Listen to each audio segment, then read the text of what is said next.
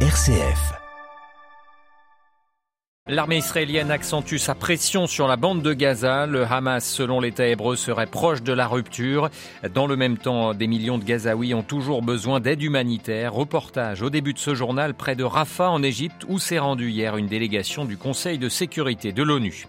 Dernières heures sous tension à la COP28 de Dubaï. On attend toujours le texte final de la conférence et le sort qui sera réservé aux énergies fossiles. Les pronostics restent très prudents. Dans ce journal également, se camouflait pour le gouvernement français après qu'une motion de rejet a été votée sur le texte immigration du ministre de l'Intérieur. Nous irons aussi en Russie où l'inquiétude grandit chez les proches de l'opposant emprisonné Alexei Navalny dont ils n'ont plus de nouvelles depuis une semaine. Et puis reportage dans notre dossier en fin de journal en Ukraine alors qu'un deuxième hiver de guerre se profile. Notre envoyé spécial Xavier Sartre a rencontré des réfugiés dans la ville de Lviv à l'ouest du pays. Ils y reçoivent l'aide de l'église gréco-catholique. Radio Vatican, le journal Olivier Bonnel. Bonjour, le Hamas est à son point de rupture, selon les mots du ministre israélien de la Défense. Tzal poursuit son offensive contre la bande de Gaza et annonce vouloir avancer rapidement pour éradiquer le mouvement islamiste. Le gros des combats se concentre toujours autour de la ville de Khan Younes, dans le sud de l'enclave. L'Assemblée générale de l'ONU doit se prononcer ce mardi sur une nouvelle résolution exigeant un cessez-le-feu humanitaire immédiat à Gaza. Hier, c'est une délégation du Conseil de sécurité des Nations Unies, sans la France ni les États qui s'est rendu à Rafah, le point de passage de l'aide humanitaire dans Gaza côté égyptien. Ils ont pu prendre la mesure de la catastrophe humanitaire en cours. Notre correspondante en Égypte, Léonie Lebrun, a suivi ce déplacement. Une fumée sombre monte dans le ciel de Gaza, visible depuis le Sinaï. Un enfer dont sort tout juste Nadira qui franchit la porte de Rafah, son bébé serré contre elle. On quitte notre pays car on a aussi la nationalité égyptienne. Ma maison a été bombardée. On a dormi dans une école. Il y avait une salle où dormaient 60 personnes. Il y avait des virus. L'eau était pleine de maladies. Sur la route, le long de la frontière, des hautes grilles laissent apparaître les silhouettes des Gazaouis Gazaoui. Lotfi Gaze du Croissant Rouge égyptien fixe les civils pris au piège. J'ai travaillé dans beaucoup de situations. Celle-là va à l'encontre de tout, du droit humanitaire, à l'encontre de la protection des innocents. Dans le gigantesque entrepôt d'Al-Arish où l'aide est stockée, il désigne les produits qu'Israël refuse de laisser rentrer dans Gaza.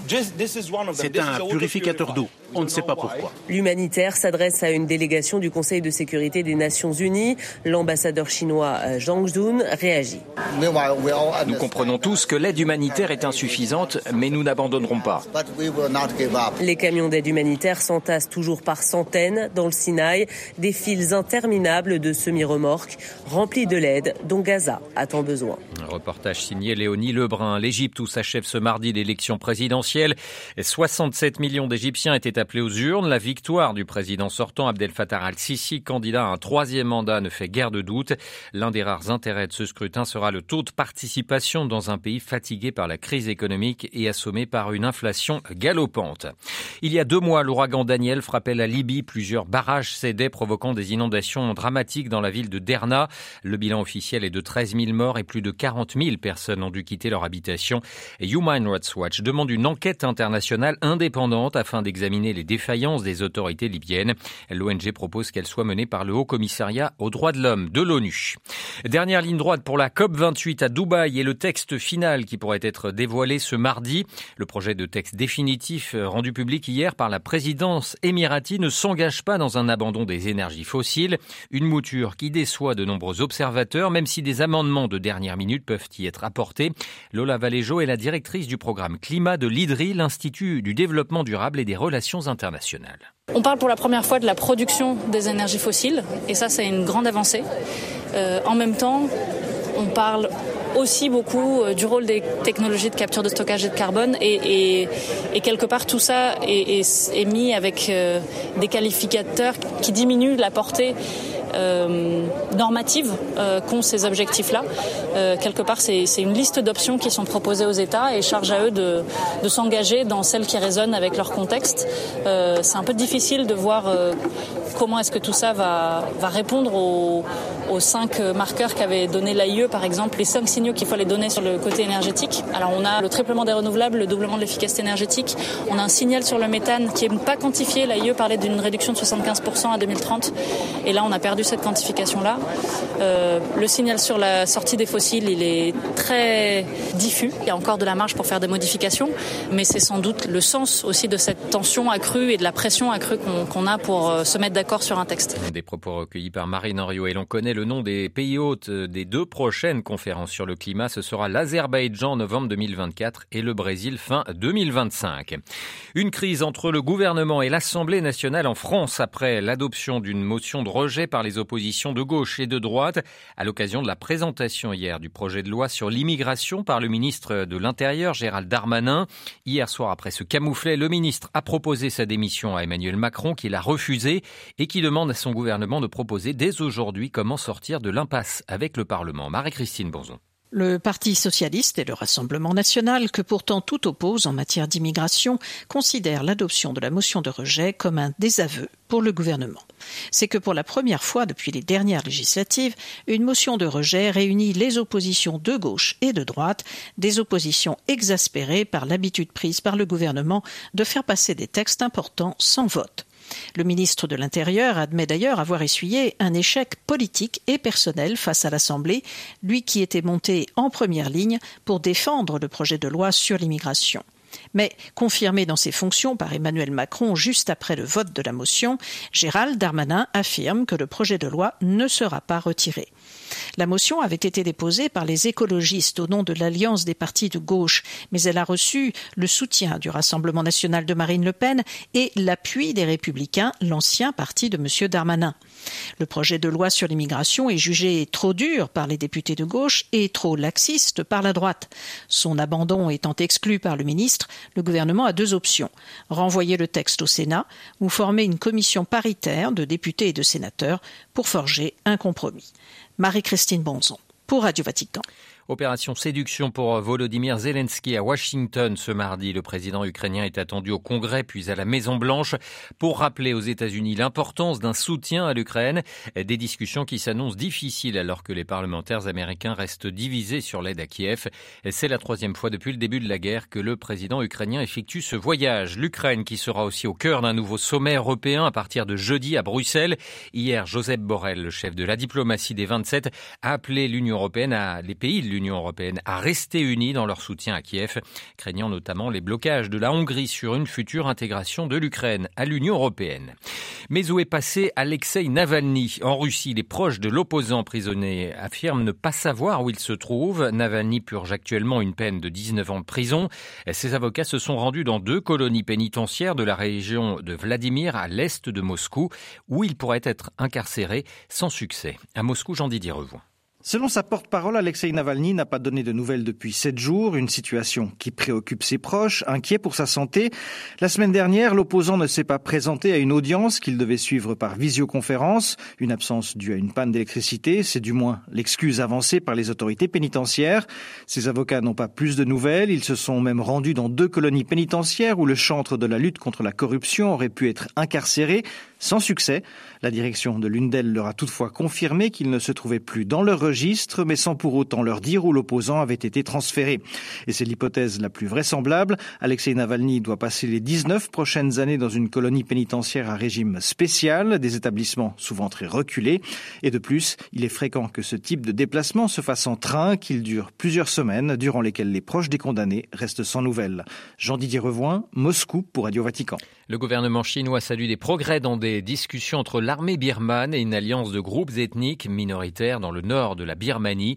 Pékin souhaite jouer un rôle dans la stabilisation de la région. Un porte-parole de la junte birmane a déclaré hier que l'armée avait eu des entretiens avec trois groupes armés issus de minorités ethniques afin de trouver une solution politique à ce conflit. Avant de passer à notre dossier, sachez que l'Église célèbre ce 12 décembre la fête de Notre-Dame de Guadeloupe, patronne des Amériques, une date qui marque également la journée de prière pour la réconciliation avec les peuples autochtones au Canada. Comme les années précédentes, le pape François présidera la messe depuis la basilique Saint-Pierre, une cérémonie à suivre en direct commentée en français. Ce sera à partir de 18h cet après-midi sur notre site et notre page Facebook.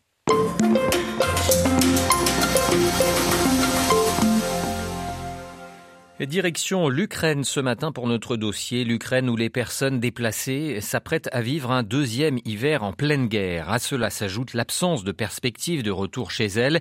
Ces déplacés doivent donc se réinventer une vie avec notamment l'aide de l'église gréco-catholique ukrainienne.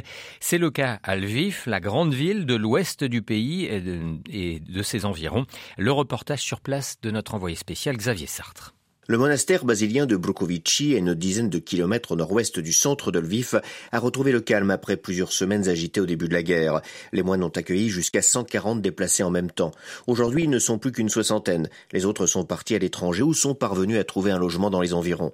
Andrei, lui, est resté. Originaire de Donetsk, dans l'Est, il est arrivé avec sa femme Tatiana dans l'Ouest pour y rejoindre leur fille. Depuis, elle a quitté l'Ukraine pour l'Irlande. Pour Andrei, la douleur de la séparation est encore grande, mais au moins après avoir retrouvé un emploi dans les chemins de fer, il a un toit et il peut compter sur la solidarité des habitants de la région. Ils nous traitent bien. J'ai vu qu'ici les gens sont plus généreux que chez nous. Je pourrais donner tellement d'exemples. Même avant la guerre, quand on venait à la montagne, on a vu que les gens ici étaient différents, que l'atmosphère était différente par rapport à l'Est. Les autres déplacés ne veulent pas parler au micro. La douleur est encore trop forte. Les yeux sont vite embués de larmes. Daria accepte malgré tout de répondre. Elle est de Zaporizhia. Le souvenir de sa fuite lui serre encore le cœur. Quand nous sommes partis avec ma fille, nous avions très peur. On ne savait pas où on serait arrivé. En Ukraine, à l'étranger, nous n'avions que de petits sacs et rien d'autre. Et nous nous sommes finalement arrêtés à Lviv grâce à l'aide de volontaires. Les frères nous ont ensuite accueillis, nous ont proposé de rester. Et pour nous, ce fut une surprise, non seulement parce qu'ils nous ont donné un toit, mais aussi parce qu'ils nous ont donné à manger et la possibilité de parler. Ils nous ont soutenus et nous leur en sommes très reconnaissantes.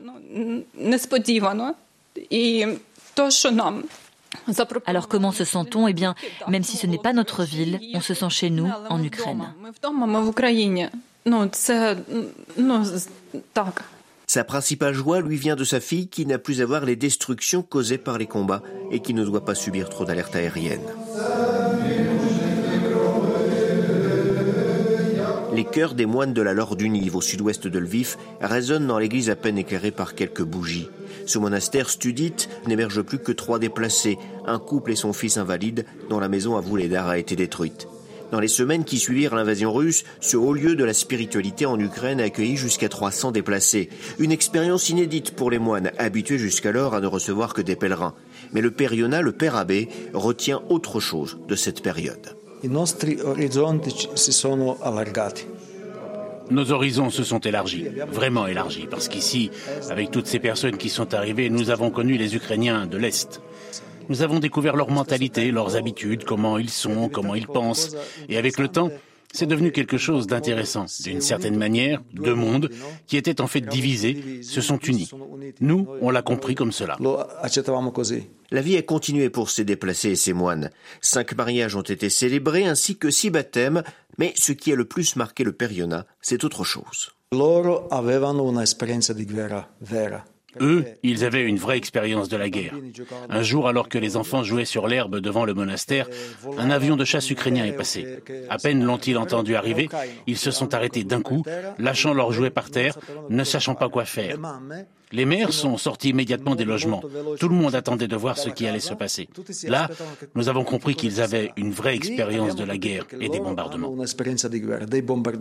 Les déplacés originaires de l'Est présents à Lviv sont maintenant pour la plupart installés dans des logements. Certains ont pu retrouver un emploi. C'est le cas d'Igor, un médecin échographiste qui est parvenu à sortir de Mariupol alors que la ville était assiégée par les Russes. Il travaille maintenant à l'hôpital catholique Sheptitsky de Lviv. Quand il reçoit un déplacé comme lui, Igor ne lui fait pas payer la consultation. Uh,